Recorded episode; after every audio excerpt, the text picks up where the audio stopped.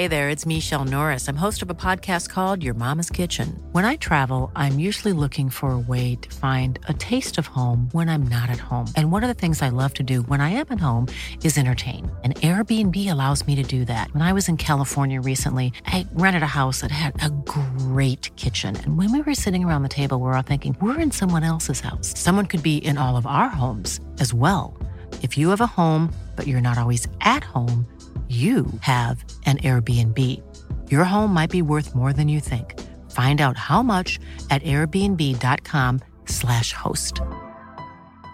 A lot can happen in the next three years. Like a chatbot may be your new best friend. But what won't change? Needing health insurance. United Healthcare Tri Term Medical Plans are available for these changing times Underwritten by Golden Rule Insurance Company, they offer budget-friendly, flexible coverage for people who are in between jobs or missed open enrollment. The plans last nearly three years in some states, with access to a nationwide network of doctors and hospitals. So for whatever tomorrow brings, United Healthcare Tri-Term Medical Plans may be for you. Learn more at uh1.com.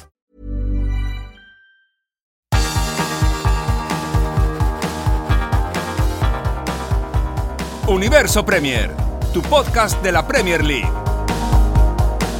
Pues como dice la cabecera de este programa, estás en Universo Premier, tu podcast de la Premier League. Yo soy Álvaro Romeo y hoy estaré flanqueado por Leo Bachanian, aquí presente en nuestros estudios en London Bridge y por Manuel Sánchez, Sito en otros parajes menos urbanos, pero quién sabe, quizá igual de salvajes que la urbe londinense. Desde hace unos meses, el fútbol europeo se resume como sigue, un mes más y un título más para el Real Madrid. El último título es el de la Supercopa de Europa. En Helsinki le endosó un más que cómodo 2 a 0 al Eintracht de Frankfurt con goles de Alaba y de Benzema. El francés ya es, por cierto, el segundo máximo goleador de la historia del Real Madrid. Ha anotado 324 goles con la camiseta blanca, pero no parece que vaya a poder alcanzar los 450 de Cristiano Ronaldo. De todas maneras, seguro que el partido sirvió, y esto suena cruel decirlo, para que los jugadores del Real Madrid cargasen las piernas de fútbol competitivo, del mismo modo que la primera jornada de la Premier League sirvió para ver, o cuanto menos satisfar, cómo están los 20 clubes de la Premier League. Aún tenemos fresco el doblete del Android de Haaland en el este de Londres, el chasco del Manchester United ante el Brighton Anjo Albion en el debut de Eric Ten Hag y el liderato del Tottenham. Hoy vamos a situar la mirada en la jornada 2, en la que destacan un Aston Villa Everton y su duelo de banquillos, Lampard contra Gerrard, Gerrard contra Lampard, agua y aceite, elementos imposibles de mezclar, de incardinar en el centro del campo de Inglaterra y sin embargo centrocampistas monstruosos a nivel de clubes, ahora transformados en entrenadores. También tenéis que saber que la primera ronda de la Carabao Cup se ha jugado. En la segunda ronda entrarán 13 equipos de Premier League. Todavía no entrarán los 7 que están eh, enfrascados en fútbol europeo esta campaña. Y otra cosa muy interesante, el Mundial podría empezar un día antes de lo esperado, un domingo en vez de un lunes, por eso de que no quedaba bien hacer la ceremonia de inauguración después de jugarse los dos primeros partidos del Mundial. ¿Quién lo podía prever? Y también por último repasaremos el mercado de fichajes porque la Premier League no para. Baste con decir que el capitán del Wolverhampton se ha ido cedido al Everton, que Gonzalo Guedes ya está en ese barrio portugués de las Midlands, también conocido como Wolverhampton Wanderers, y que el Brentford se ha gastado 15 millones en un danés que ya sabe lo que es marcar un gol antológico en Wembley. Ah, y para los supersticiosos y los amantes de las fechas señaladas. Este lunes hay un Liverpool Crystal Palace. ¿Alguien se acuerda de lo que pasó cuando se enfrentaron precisamente un lunes del año 2014? Bueno, aquí en Universo Premier lo repasaremos. Y como decía anteriormente, a mi lado tengo a Leo Bachanian y a Manuel Sánchez. Bienvenido de nuevo, Manuel. Hola chicos, ¿qué tal?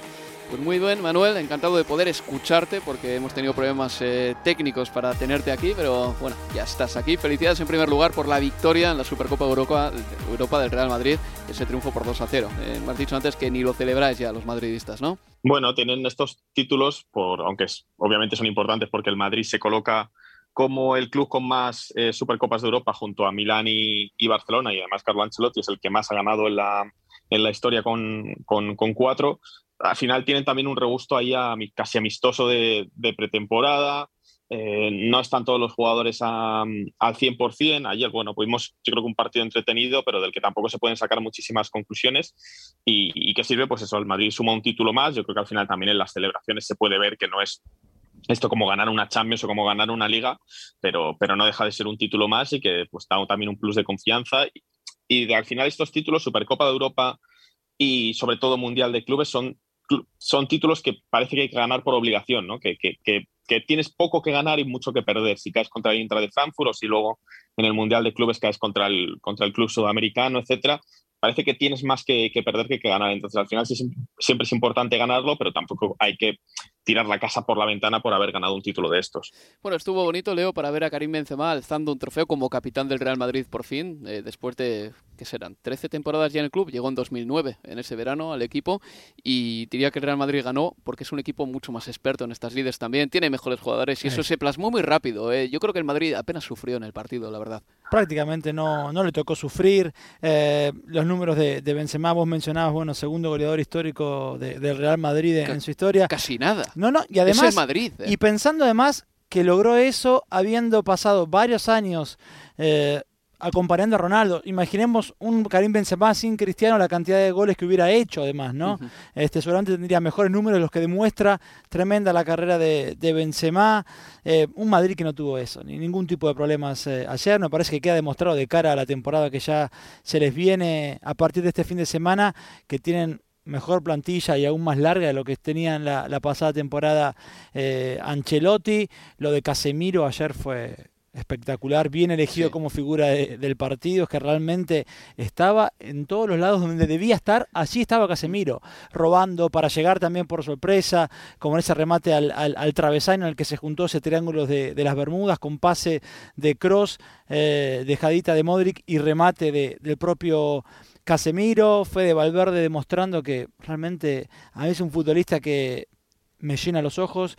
Cada partido que juega es una sensación de que, ah, podría ser esto también. Eh, es siempre una posición más que le suma a todo su bagaje eh, el uruguayo. Y en definitiva eso, me parece que me quedo con lo dijo Manu. No más una cuestión de, por momentos, de ribete de partido amistoso, un entras de Frankfurt. No olvidemos que venía de ser vilipendiado, vapuleado 6 a 1 en el debut de la Bundesliga por el Bayern Múnich, que tampoco pudo contar con Kostic su figura, que se va probablemente a, a, la Juventus, pero me parece que, bueno, de cara ya este fin de semana para el Madrid es una, es una gran noticia saber de que el nivel a priori en el papel pareciera no haber bajado respecto a la pasada temporada. Sobre Fede Valverde decir que aparte de eso están por llegar muchos más goles desde fuera del área de Fede Valverde. Porque tiene, un, tiene un, disparo tremendo, tremendo, y le ha pegado ya unas cuantas veces al palo, como en un clásico que se jugó en Las Vegas, eh, pero en cuanto empiecen a entrar los tiros de fuera del área, acostumbraos o iros acostumbrando a que marquen muchos golazos desde, desde la larga distancia y luego sobre el Real Madrid hay que decir una cosa, que para mí tiene gente expertísima. O sea, el nivel de confianza con el que juega estos partidos eh, le da ya medio gol antes de empezar. Y luego también tiene especialistas muy buenos en cada posición. Es que yo creo que eso es muy importante, porque estamos viendo que en todos los equipos grandes ahora mismo hay muchos jugadores híbridos. Eh. Yo creo que, por ejemplo, se ve muy bien en el Manchester City o en el Liverpool, pero en el Real Madrid todos los jugadores están realmente en su posición. Son tipos que desde que empezaron su carrera, excepto Fede Valverde y quizá Alaba, siempre, jugando, siempre han jugado en esa posición y saben hacer una cosa muy bien. O sea, yo soy capaz de definir a cada jugador del Real Madrid por una cualidad. Cross, el panorama Em, Casemiro, ese trabajo de Zapa, Karim Benzema, la calidad y el gol, Vinicius, extremo puro. Todos los jugadores del Real Madrid tienen una función muy determinada y la saben llevar perfectamente. No hay nadie que la haga mejor que ellos. Y yo creo que esto también marca la diferencia, porque cuando les falta entrenadores, les faltan entrenamientos, como es el caso ahora mismo, acuden a esas certezas, a saber que juegan en su puesto exactamente y que son especialistas en su puesto. Y esto marca una diferencia tremenda entre el Real Madrid y otros clubes que tienen jugadores a veces fuera de posición o jugadores híbridos que pueden hacer muchas cosas, pero no hacen una concretamente muy bien. Sí, eso es, como punto de partida es importantísimo, imagino, para, para Ancelotti y para cualquier entrenador. Eh, de saber de manera concreta las características de tus propios futbolistas y, me parece que con el Real Madrid queda claro eso, ¿no? De que la heladera está en, en la cocina, todo artefacto está donde tiene que estar.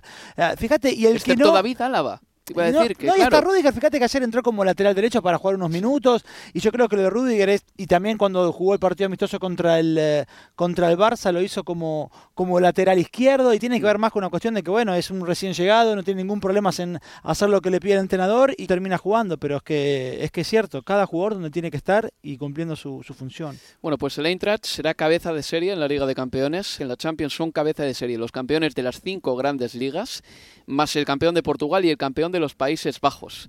y luego también el ganador de la Europa League, como digo. Este sistema favorece más que haya grupos de la muerte, porque, por ejemplo, el segundo de Inglaterra y el segundo de España, que suelen ser equipazos, eh, es más, el segundo de Inglaterra y el segundo de España llegaron a la final de la Champions el año pasado. Liverpool segundo en 2021. Eh, Real Madrid, segundo en 2021 también, jugaron la final de la Champions en 2022. Bueno, este sistema favorece que haya más grupos de la muerte y pronto sabremos eh, cómo queda la configuración de los grupos de la Liga de Campeones. Pero el Real Madrid será el campeón defensor no solo ya de la Liga de Campeones, sino también de la Supercopa de Europa. Decía yo en la introducción también que hay un posible adelantamiento de la fecha del inicio del Mundial y esto viene a raíz de un problema de organización. Ahora mismo el Mundial empezaría el lunes 21 de noviembre. Se jugaría en el Senegal, Países Bajos y el Inglaterra-Irán. Luego se celebraría la ceremonia inaugural para después dar paso al Qatar-Ecuador. No tiene ningún sentido que la ceremonia inaugural llegue después de los dos primeros partidos del Mundial. Esto se ve, por ejemplo, en los Juegos Olímpicos, porque el fútbol lleva tanto mm, tiempo disputarse, Manuel, esto lo sabes bien, que a veces empieza antes de que empiecen los Juegos Olímpicos. Pero esto es un Mundial. Y en el Mundial no hay es un poco anticlimático. Claro, y no hay excusa para que la ceremonia inaugural llegue después de los dos primeros partidos. Bueno, en definitiva, que la FIFA quiere ahora que la ceremonia inaugural sea el domingo 21 de noviembre, no el lunes 21, y el Qatar-Ecuador se juegue justo después de la ceremonia, es decir, el día 20 también, se adelantaría el Mundial un día, y esto, más que por las televisiones o por las radios, uno siente pena, por ejemplo, Manuel, por los aficionados de Ecuador que iban a llegar a este partido con el tiempo justo, porque imagínate, igual no llegan ahora y se puede aprobar rápido, ¿eh? porque hay seis miembros de la FIFA, más Infantino, quienes tendrán que votar y parece que esto podría salir adelante y el Mundial empezaría un día antes de lo normal o de lo esperado. Sí, da la sensación, da la sensación de que será al final lo que ocurra, básicamente porque también es lo que más lógica tiene y lo que yo creo que se debería hacer desde el principio. Por mucho que a lo mejor un Qatar-Ecuador no sea el partido más vistoso posible, porque probablemente un Senegal Países Bajos sea más, más interesante o un Inglaterra-Irán para una jornada inaugural, pero que se quedaría extraño a los ojos de, los espectadores que se jueguen dos partidos antes de la jornada inaugural. Y por mucho que haya habido la, entre comillas, mala suerte de que el primer partido sea un Qatar-Ecuador, yo creo que siempre es lógico y, normal que ese sea el partido, el partido del, anfitrión el que inaugure la competición. Entonces recordamos aquel partido de Sudáfrica y México, en, fue, fue México, si no recuerdo mal, en, 2000, en, 2000, en, 2000, en 2010, con aquel gol de, de Zabalala y, momentos de ese estilo. Entonces yo creo que siempre es bonito que el, que el país inaugural sea el que inicie el Mundial aunque en este caso, pues bueno, sepamos todos con la polémica que rodea y entonces habría que pensar también en las concesiones que se quieren hacer o no a Qatar, pero yo creo que también a ojos del espectador lo mejor es que no se empiece el Mundial antes de la jornada inaugural, que sería algo bastante extraño y que ya sería darle una vuelta más a este mundial que ya está cargado de, locuras y de cosas extrañas, como que se juegue en otoño o que, o que, se, o que se dispute en un, partido, en, un, en un país como Qatar. Manuel, yo estoy de acuerdo contigo, pero esto tenía que haberse organizado bien desde el principio. Sí, ese, ese, es el tema, claro.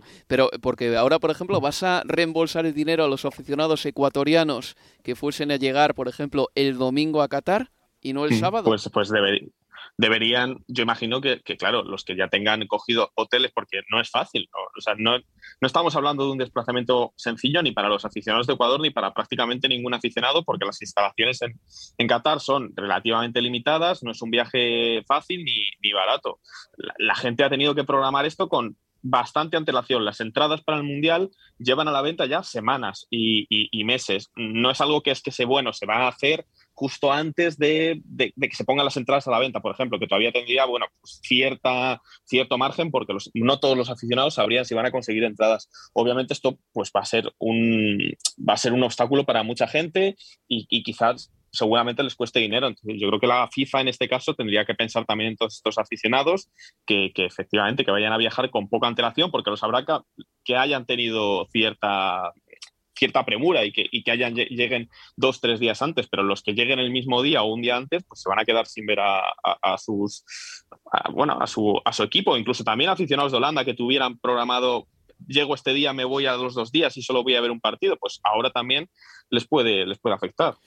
Bueno, pues tenemos que recordar que en Ecuador hay dos jugadores que pertenecen al Brighton Hove Albion, que son Jeremy Sarmiento y Moisés Caicedo. Así que igual esta noticia también afecta de alguna manera al equipo de Graham Potter. Pasamos página, Carabao Cup, se ha jugado ya la primera ronda, la han jugado 70 clubes, 24 de la League 2, 24 de la League 1 y 22 de la Championship. Este torneo solo se juega eh, con equipos profesionales. El Burnley y el Watford, por cierto, están exentos de la primera ronda, no el Norwich, que acabó vigésimo en la Premier League del año pasado, pero el Burnley y el Watford acabaron decimoctavo y decimonoveno respectivamente. Por lo tanto, no han tenido que jugar esta primera ronda y por eso solo han jugado 22 equipos de la Championship y no 24.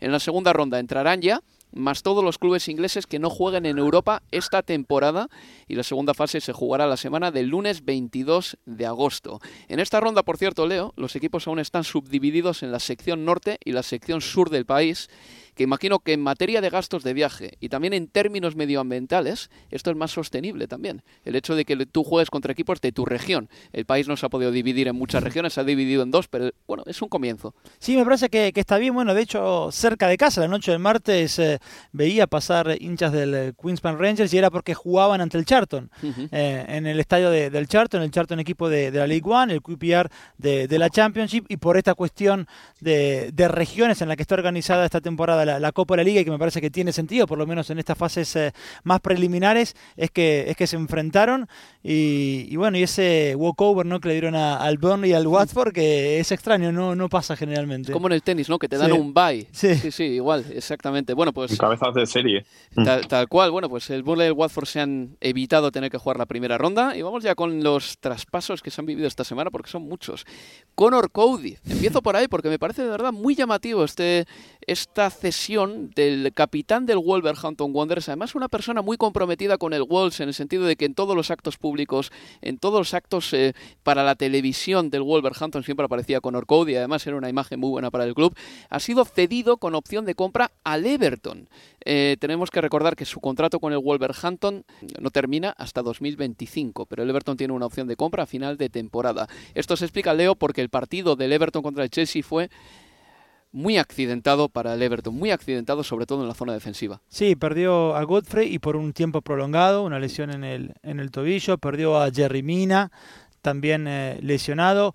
Yo creo que al final del día, pensando en los fichajes del Everton desde febrero de, de 2016 hasta acá, y Marcos son seis años porque se ha dejado casi 600 millones, 583 millones, para ser más preciso, desde febrero de 2016 para acá, yo creo que uno de los mejores fichajes ha sido este de Conor Cody y a préstamo. Y James Tarkowski, su próxima pareja de saga, que llegó libre del Burnley. Yo creo que es una, una pareja central es muy, pero muy decente para un equipo como, como el Everton y más en este tiempo en el que, como decíamos, el fin de semana perdió dos hombres.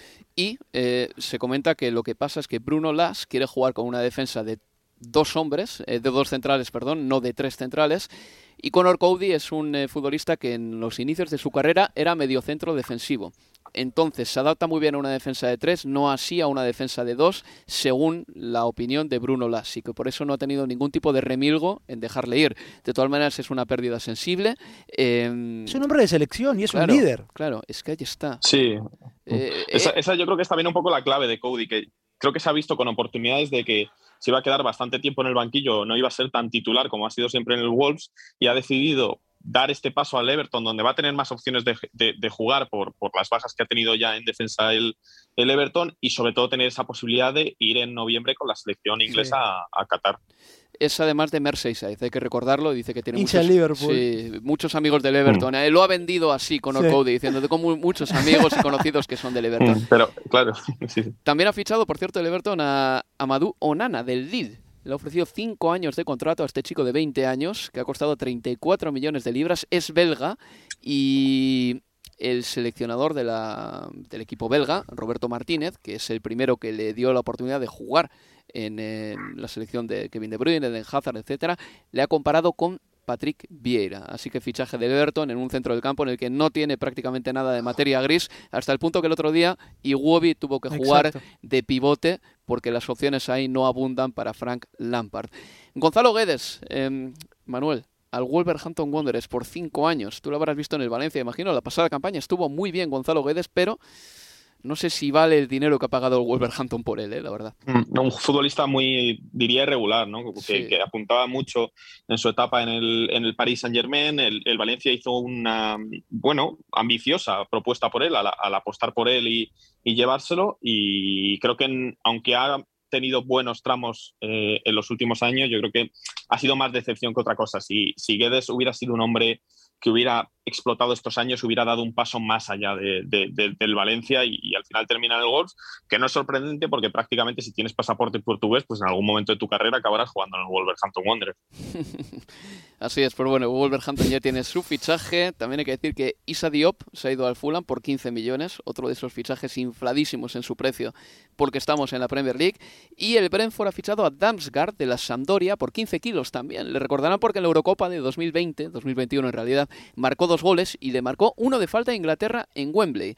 La pasada temporada estuvo lesionado, pero este fin de semana podría debutar en el G-Tech Stadium ante el Manchester United Leo porque el Brentford estrena nombre en el campo este fin de semana contra el Manchester United, casi nada. Sí, ahí está, los famosos eh, naming rights para el estadio de, del Brentford también.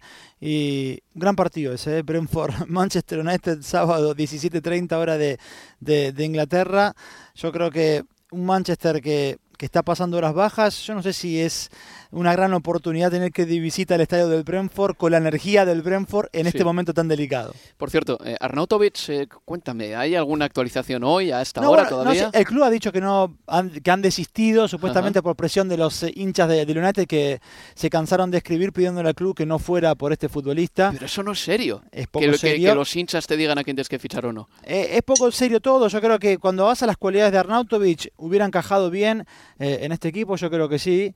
Ahora bien, a mí cuando lo escuché me sorprendió y me daban eh, vibes, vibras de Odio Nigalo, por ejemplo. Digo, este, más allá de que la carrera de, de Arnautovic en la Premier había sido ya, teníamos un recuerdo en la Premier y sabemos para qué está, y era bastante más eh, positivo si querés que lo diga en, en su momento, pero para mí, tanto lo de Arnautovic como lo de Rabiot son otros dos ejemplos más de un club absolutamente a la deriva y de que Eric Ten Hag pareciera haber perdido un poquito ya el mando de lo que está pasando en pocos meses. Fichajes que, por ejemplo, tienen mejor pinta si se concretan son el de Jeremy Pino al Arsenal, por ejemplo, joven del Villarreal, la pasada campaña debutó con España, jugó contra Italia un gran partido un extremo que no es precisamente rápido, destaque por su velocidad, por eso yo creo que igual termina jugando en posiciones más centradas, pero no le vendría mal este Arsenal, yo creo, sería al final añadir calidad. El año pasado, por cierto, marcó cuatro goles en un partido de liga, Jeremy Pino, así que eh, tiene también ese récord este chico que interesa mucho al Arsenal. Te digo una cosa también, eh, os digo una cosa, Manuel Leo, cuando empezó la Premier League mm, en el año 92, luego hablaremos de los 30 años de esta competición, ese tipo de fichajes no se daban, no había mm. nadie en el Arsenal que supiese de un jugador como Jeremy Pino, quiero decir, un equivalente a Jeremy Pino, pues eh, un jugador del, eh, del, Zaragoza o del Tenerife, era imposible, pero ahora ya estas cosas pasan porque Arteta es el entrenador del Arsenal y conoce la liga, es que es así. Sí, y yo creo que además encajaría perfecto en, el plan de, Arteta y, y, lo que se busca en un plantel del Arsenal competitivo y joven como, como el de hoy. Bueno, pues eh, De Jong al Chelsea es otro de los que suenan también. Eh, si el Manchester United marea la perdiz, el Chelsea no marea la perdiz con todo por Manuel. Cuando quiere poner dinero, lo pone. Eh, lo vimos la semana pasada con Cucurella, no se anda con tonterías, todo. La pregunta es si lo está poniendo en el lugar en el que lo necesita, porque este fichaje de Cucurella, por ejemplo, llega en una posición en la que ahora mismo tienen a Ben Chilwell y a Marcos Alonso, que bueno, que parece que puede salir, eh, si no le, a no ser que le vaya a utilizar también como, como tercer central. El fichaje de Frankie de Jong llega para un centro del campo en el que yo creo que ya tiene bastantes opciones. El, llegaría, todavía no, ¿eh? todavía no, hay que decirlo. llegaría, en, el hipotético caso de que lo traigan, que, parece complicado por, por, la, por las reticencias del Barcelona a pagarle lo que le deben a, a Frankie de Jong, llegaría para un centro del campo en el que ya el Chelsea tiene muchísimas opciones. Y lo que queda más eh, desprotegidos la delantera de, un Chelsea que, ha dejado ir a Lukaku, que ha traído a Sterling, que no es delantero centro, y que parece que, bueno, y que no, que parece no, y que va a dejar ir también a,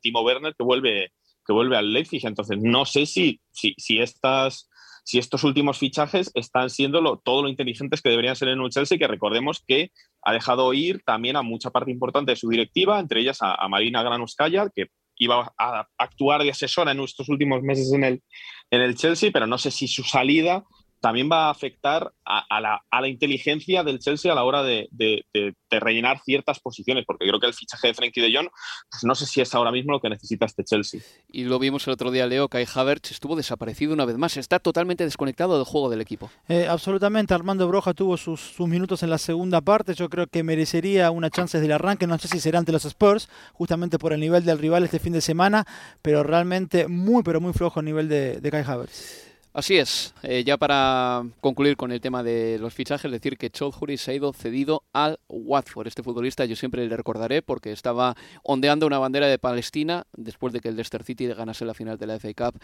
al, em, al Chelsea en el estadio de Wembley. Se posicionó políticamente por Palestina Choudhury, algo que muchos jugadores no, no hacen normalmente. En fin, hacemos una pausa y a la vuelta estamos con más temas de esta Premier League que no para. Universo Premier tu podcast de la Premier League.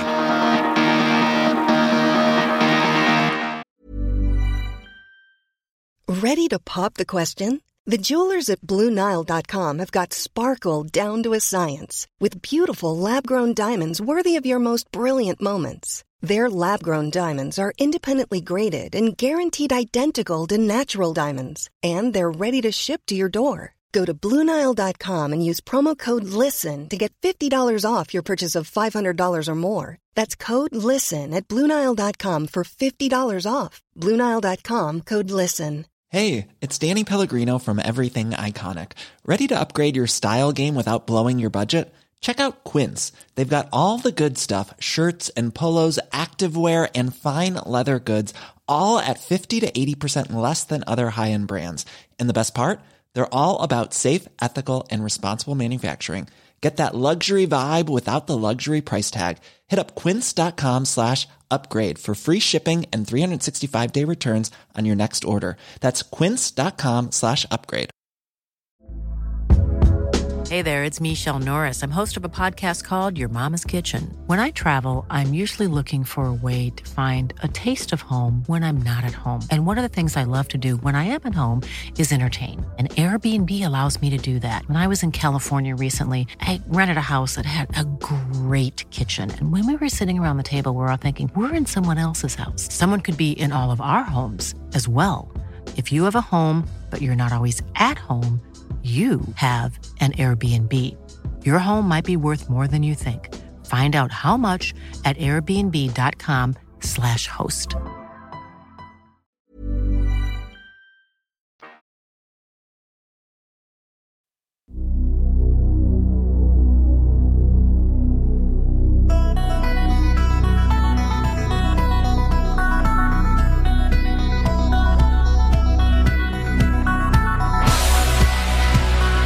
Seguimos en Universo Premier.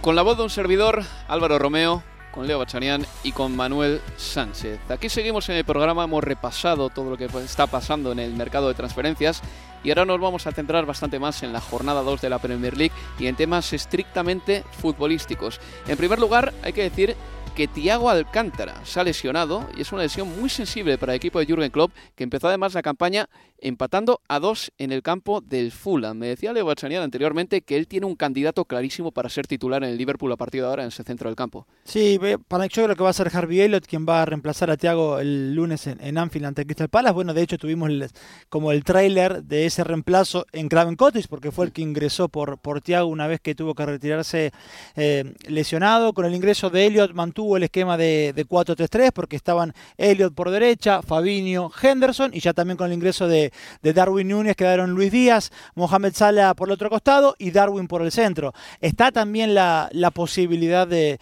de que cambie el esquema Klopp y juegue con un 4-2-3-1. En ese, en ese caso podrían ser. Lo ha llegado a hacer, ¿eh? Que lo ha llegado a hacer y podrían ser Fabinho, Henderson. Y ya después el que estuviera por detrás de Darwin podría ser el propio Elliot o Carvalho, que está mucho más acostumbrado, me parece, o hasta Firmino. A ver, que también lo hemos visto muchas veces por detrás de, del 9 en un 4-2-3-1. Yo me inclino por que el Liverpool salga a jugar con un 4-3-3, como decía, con Harvey Elliot por, por un costado.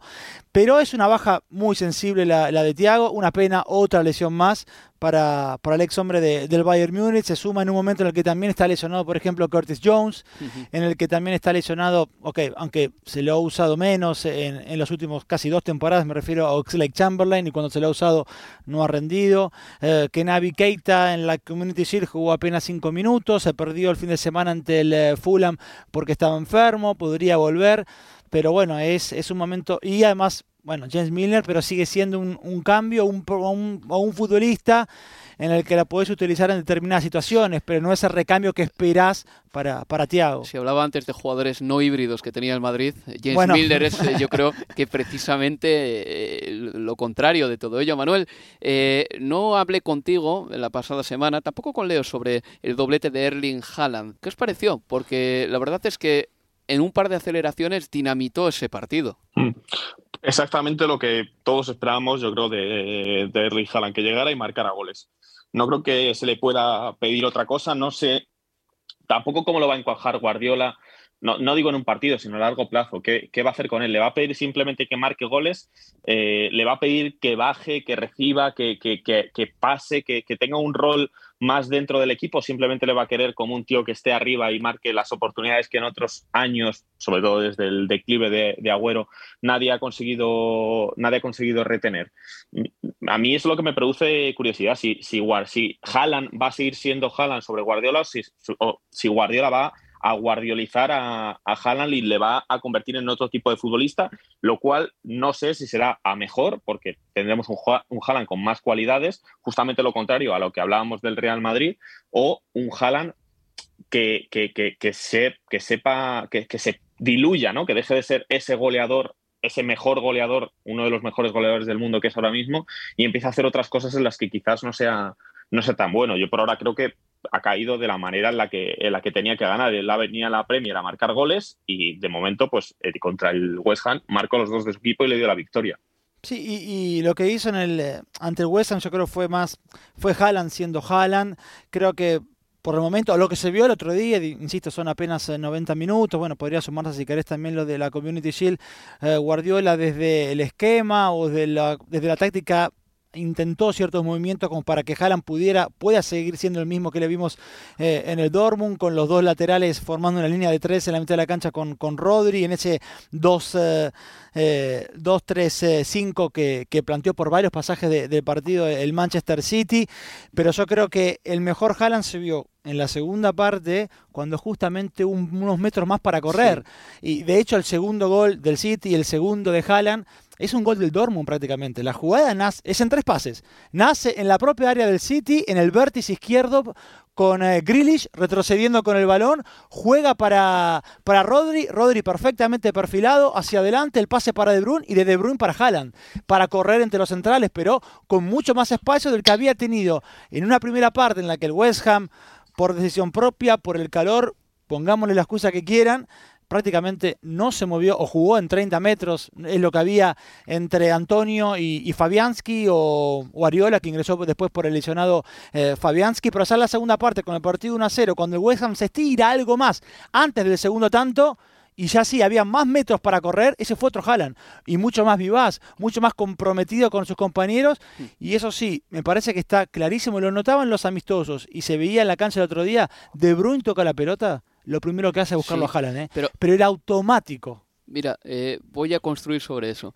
En el gol, en el segundo gol de Erling Haaland, Kevin De Bruyne tiene una oportunidad propicia para soltarle el mismo pase al noruego 10 segundos antes. No sé por qué no lo hizo, no sé por qué no lo hizo, pero lo que yo no esperaba es que ya desde la primera jornada se pudiese dar esa situación en el campo que remite al Borussia de Dortmund, en la que de repente el Manchester City se encuentra con campo por delante y con un Haaland tirando un desmarque. Yo pensaba que íbamos a tardar más tiempo en ver ese tipo de jugadas y la vimos en la jornada 1. Es más, eh, mi, lo que yo tenía en la cabeza, mi previsión, es que íbamos a ver mucho de Haaland en las primeras jornadas, sufriendo tanto como en la primera parte, prácticamente sin hueco, bajando a recibir, a tocar atrás, tocó mucho balón, eso sí también hay que decirlo, pero el gol que marca, lo marca en espacios eh, reducidos, porque al final es un pase en profundidad, eh, hay poco espacio, es tan rápido que se adelanta al portero y de ahí llega el gol, ¿vale? Pero no es un gol a campo abierto como el segundo que marca. A lo que veo con todo esto es que si en la primera jornada de la Premier League ya Haaland ha marcado un gol a lo Borussia de Dortmund, que era algo que yo pensaba que le iba a costar hacer, eso puede ser también consecuencia de que en Premier League no tenemos ningún equipo amarrete esta temporada. Ya no tenemos a los Tony Pulis de turno, ya no tenemos a los Sondites de turno. Tenemos equipos que cuando reciben el primer gol contra el Manchester City se abren un poquito más, son más ambiciosos si quieres. No hay un Newcastle de Rafa Benítez tampoco. Y puede que esto le beneficie un poquito a Haaland. Si lo pensamos bien, ¿qué equipo de la Premier League es ahora eminentemente defensivo? ¿Qué equipo juega la antigua? No, bueno, ninguno. Ninguno. Eh, no queda ningún entrenador de, estos de, la vieja escuela en Inglaterra. Pero yo creo, para Manu también consigue que, a ver, en todo caso, el sábado, cuando el eh, City juegue en casa ante el Bournemouth, vamos a ver mucho más, por lo menos con el partido 0 a 0, del partido que vimos en el primer tiempo ante West Ham de lo que fue la segunda parte. Yo imagino el Bournemouth, más allá que con Parker, tiene una propuesta eh, audaz. Es que Parker es de esos es de esos entrenadores. Es verdad que se cierra luego, ¿eh? porque el Fulham contra el City en, eh, en Craven Cottage hace dos temporadas, me acuerdo que el Fulham se tuvo que cerrar. Pero hmm. no sé. El City obligará a muchos equipos a encerrarse porque, bueno, pues por lo que dice Leo, es que al final el Bournemouth contra el, contra el City tampoco creo que pueda salir a jugarle de tú a tú. Intentará cerrado, aguantar el máximo de minutos con la portería cero y a partir de ahí ya pues, pues ver lo que ocurre. Entonces veremos cómo Haaland también se a a esa situación. Bueno, por el momento, dos goles para Erling Haaland, así que buen inicio de este futbolista en la Premier League. Y también me gustaría escuchar, ya que tenemos las declaraciones que fueron para Vinny Man Sports, por cierto, en Estados Unidos, a Chicharito Hernández, porque habló sobre Alex Ferguson. Eh, creo que todavía en el Manchester United no se olvida la era de Fergie se fue en el año 2013 ganando la Premier League. Desde entonces el Manchester United no ha ganado ninguna. Y este verano retornó al Manchester United. Lo curioso de todo es que Alex Ferguson retornó porque está en una especie de think tank que ha creado el Manchester United, un laboratorio de ideas y de asesoramiento, y recuperaron a Alex Ferguson precisamente para estar ahí asesorando. Y a Chicharito Hernández le preguntaban por Alex Ferguson y decía algo que era totalmente contrario a lo que ha decidido hacer el Manchester United este verano. Escuchamos al Chicharito, como digo, para Man Sports. In my point of view, starting even with myself and everyone as a fan base of Manchester United, that they are great. If we put that pressure to every manager, it's not going to work out. They're, like we need to get over it that Sir Alex Ferguson is gone. We would love to have someone similar, yes, but it's gone. It's gone. So see, things are not going to happen the same. So we need to adapt in a way, and we need to give it a chance to each manager to do it in certain ways, because now you have something else that is very difficult. Esto rompe completamente, Leo, con el Solskjaerismo. Que no, hacía, no dejaba de hacer referencias a la época de, de Alex Ferguson. Chicharito Hernández dice, en primer lugar, que al nuevo entrenador no hay que ponerle mucha presión, pero que dice tres veces, Alex Ferguson is gone, is gone, is gone. Se ha ido, ya no está. Es verdad, es mentira, porque Alex Ferguson está como consultor o asesor en el Manchester United, pero tienen que dejar de pensar así. Y espero que Eric Ten Hag se borre completamente y se desmarque completamente de toda la herencia de Alex Ferguson y que haga el proyecto que él quiera hacer. Eso me parece importantísimo para el Manchester United.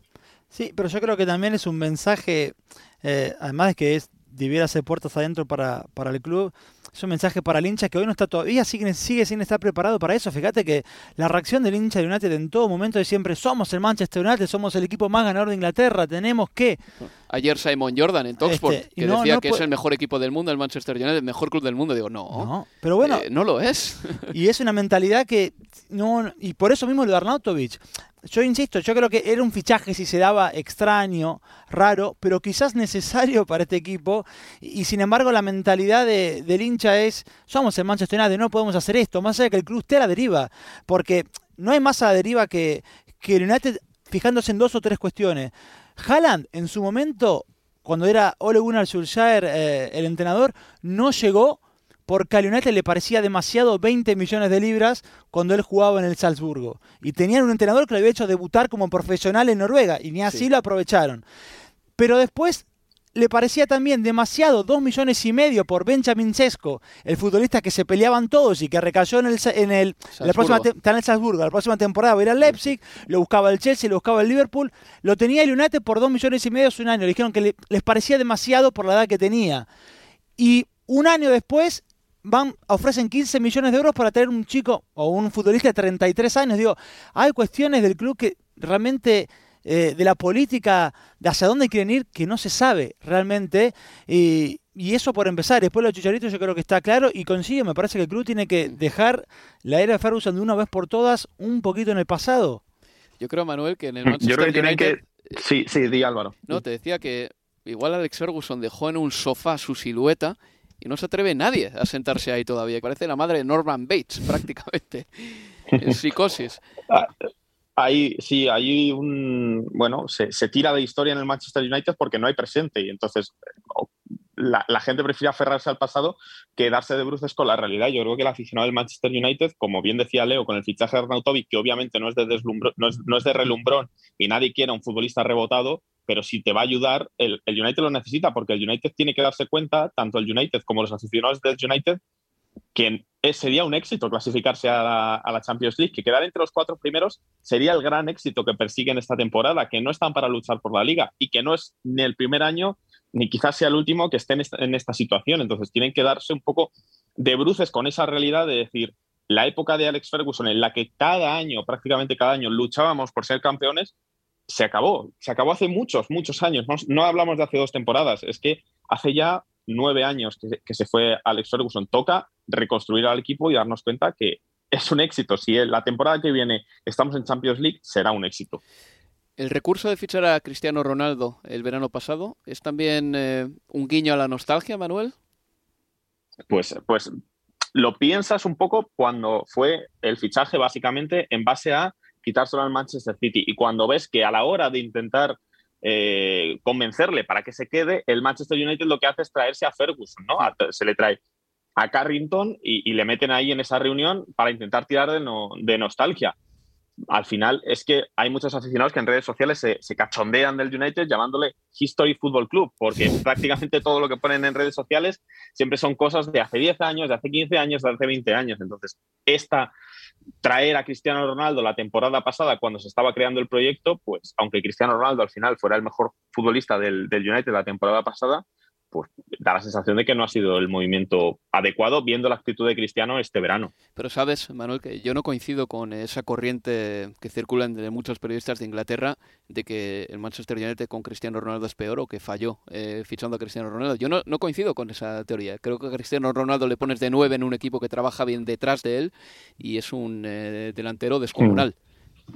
Sí, bueno, eh, cerrar todos los problemas del Manchester United, a decir, ah, es que el United no ha funcionado porque fichó a Cristiano Ronaldo, es un análisis que se quedaría muy vulgar, porque los problemas del Manchester United parten de otras, de otras bases. Al United no le tiran cada, cada partido 15 veces a puerta porque sea Cristiano Ronaldo el 9, ni tiene problemas de creación porque sea Cristiano Ronaldo el 9. Hay problemas más allá de eso, que si fuera una decisión adecuada o equivocada, bueno, pues ahí ya entran muchos factores, pero obviamente que el United la temporada pasada no se metiera en Champions o no luchara por los títulos, no es porque estuviera Cristiano Ronaldo ahí.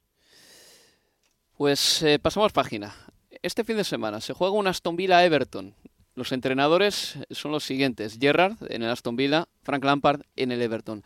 Leo, eh, esta, este duelo me retrotrae a la época en la que Lampard y Gerrard eran los centrocampistas inamovibles de la selección inglesa, dos jugadores que polarizaron mucho también eh, aquí en Inglaterra porque había pro Lampard, había pro Gerrard y sobre todo había una corriente de opinión en Inglaterra que decía que estos dos no podían jugar juntos y que el único que conseguía eh, ser un poquito el gel de unión entre estos dos jugadores era Paul Scholes. Ahí Inglaterra malogró a dos jugadores. Daba pena ver a Steven Gerrard jugar por ejemplo, de extremo izquierdo o de interior izquierdo en la selección de Inglaterra, escorado a una banda.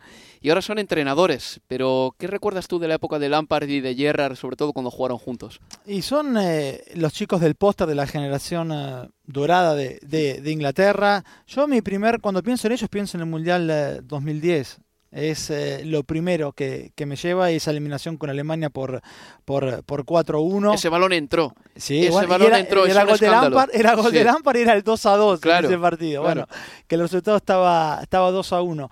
Eh, pero sí, es una generación desperdiciada. Y cuando pensás que Inglaterra tuvo en un mismo equipo a Gerard, a Lampard y a Scholes, y que el mejor resultado de todo eso fue un cuarto de final de, de, mundial es demasiado poco. Es poquito. Bueno, pues este fin de semana estos dos entrenadores pondrán eh, a sus jugadores en el campo y vamos a ver qué estilo se impone. Yo creo que por el momento Gerrard igual ha demostrado más como entrenador, sobre todo en Escocia. ¿No, Manuel? No sé si estás de acuerdo mm. conmigo. La primera temporada de Lampard no fue mala en el Chelsea, no hubo fichajes esa campaña. Le metieron cuatro al Sevilla en el Sunset Pizjuán con Lampard de entrenador, pero lo de Gerrard en Escocia fue cosa seria. Y se habla de que eh, modernizó muchísimo al, eh, al Glasgow Rangers. Sí, le, volvió a hacer campeón, lo dejó, incluso cuando él se va del, Rangers eh, para venirse a Aston Villa, lo deja líder, hmm. lo, le deja bueno, eh, no, no, lo no lo consiguió clasificar para la Champions League, que yo creo que era un poco el, el gran, el gran objetivo del Rangers después de tantos años, volver a la, a la, Champions. No, no, cayeron en esas fases previas, pero él lo deja en un momento en el que el Rangers optaba a, a, volver a repetir el título de liga y lo que se vio es que cuando él se fue, el equipo pegó un bajón bastante importante y al final fue el Celtic el que, el que, el que se llevó la liga, el que se llevó la liga escocesa. Sí, Gerard tiene aquí esta oportunidad. Además, yo creo que es un, es un buen equipo el Aston Villa, que ha hecho buenos fichajes, que se ha reforzado bastante bien en la última temporada y media. Y en el Everton, pues yo creo que la, mala etapa de, de, Lampard en el Chelsea, o más que mala etapa, porque es verdad que el primer año sin fichajes él da relevo a muchos futbolistas que han, acabado siendo importantes, uno de ellos Mason Mount, que fue muy criticado en la época de Lampard y se le llamaba el ojito del hecho de Lampard y por qué se le dan tantas oportunidades, etcétera, etcétera. Al final resultó exitoso esta, esta promoción de, de Lampard, pero quedó también muy tocado por el hecho de que él en, media temporada dejó un Chelsea bastante malo, lo retomó Tuchel y lo hizo campeón de Europa. Nos olvidamos también de Lampard, que llevó al Derby County hasta una final del, del playoff de ascenso, que precisamente pierde con el Aston Villa y que le dejó a las puertas de subir a la Premier League. Yo siempre he tenido la sensación desde que Lampard llegó a este Everton que es como su, no sé si última oportunidad, pero que si falla estrepitosamente aquí en el Everton, le va a costar retomar su carrera como entrenador de la Premier League. Con Gerard es diferente, porque Gerard tiene siempre, ha, llevado una carrera más, más menos pronunciada. Ha pasado de las categorías inferiores del Liverpool al Rangers, ahora está en el Aston Villa y siempre se da la sensación de que cuando Klopp se vaya o cuando el Liverpool necesite un entrenador en el futuro, será Gerard el que, el que tome esa posición. Eso es lo, en lo que respecta a Aston Villa Everton. Más partidos interesantes de la jornada 2. Eh, uno de ellos será el Chelsea contra el Tottenham. Lo narraremos el domingo, Leo Bachanian y yo. Es el partido de la vuelta de Antonio Conte, por cierto, a Stamford Bridge, la que fue su casa durante dos temporadas. Y el lunes se va a jugar un Liverpool Crystal Palace. No es en Selhurst Park, como este audio o el ejemplo de este audio que les pongo a continuación. And here's Gale, who can get 3 -3 from 3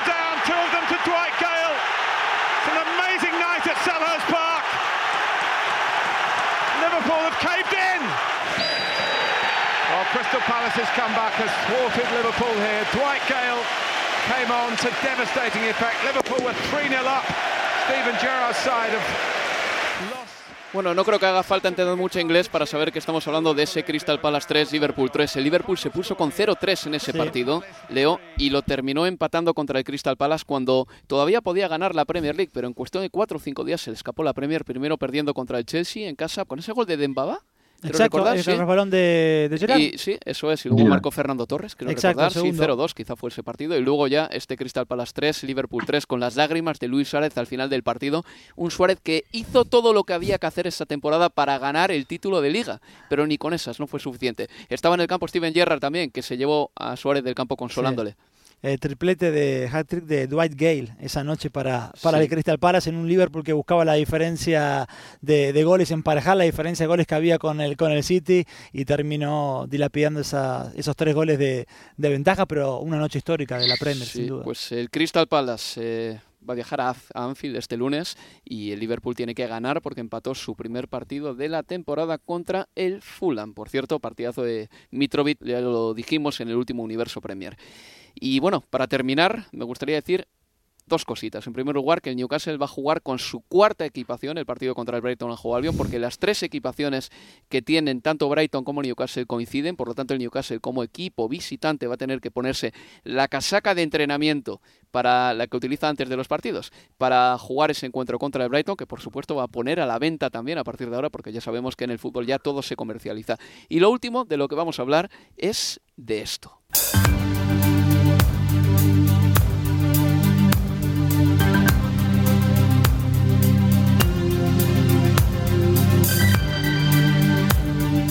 Esto que escuchan es, la sintonía de Sky Sports para el primer año de la Premier League y la primera retransmisión de la Premier League, en el año 1992. Búsquenlo en YouTube, por, por favor, porque es graciosísimo.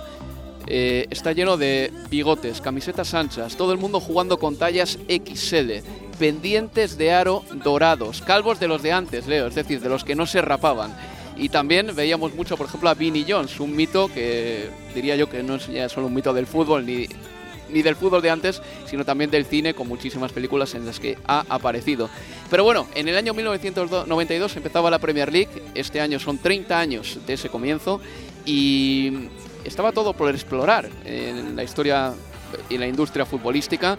Y luego, después de todo eso, han llegado el patrocinio de los estadios, la mejora en las retransmisiones, el circo de mercado de fichajes y muchísimas cosas más. Pero me gustaría preguntarte, Leo, de estos 30 años de Premier League, ¿qué es con la imagen que te quedas o las imágenes con las que más te quedas? A ver, tengo, voy a dar tres momentos. Uno es el Leicester, el Leicester eh, campeón de, la Premier, porque me parece que traspasa el, fútbol y el, o el fútbol de Inglaterra.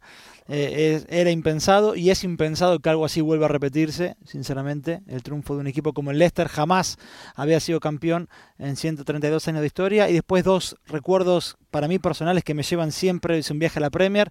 El gol de, emboquillada, de pinchadita de Eric Cantona cuando se levanta el cuello. Y después el gol también de David Beckham detrás de mitad de cancha ante el Wimbledon, un Beckham de 21 años. Oye, me quedo con dos momentos, con tres momentos que son menos, a lo mejor menos personales que los de Leo, que son más globales. Rapidito, Uno es el de campeón, ¿eh? obviamente. El gol de Agüero al Queen's Park Rangers y el resbalón de Gerard en, en aquella temporada 2014. Pues yo añado la patada de Eric Cantona a un aficionado de la grada cuando le tiraron un café hirviendo. Bueno, si les interesa la historia de la Premier League, sepan que la propia Premier ha creado una lista de reproducción con las canciones favoritas de los aficionados y muchas de ellas nos remiten directamente a la Premier League, como la que escuchábamos antes de Simple Minds, o también al fútbol, como por ejemplo Free from Desire de Gala.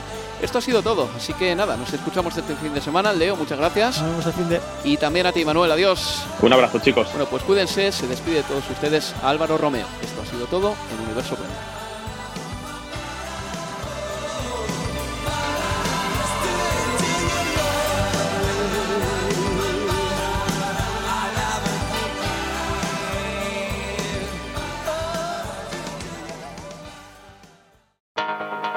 Universo Premier, tu podcast de la Premier League.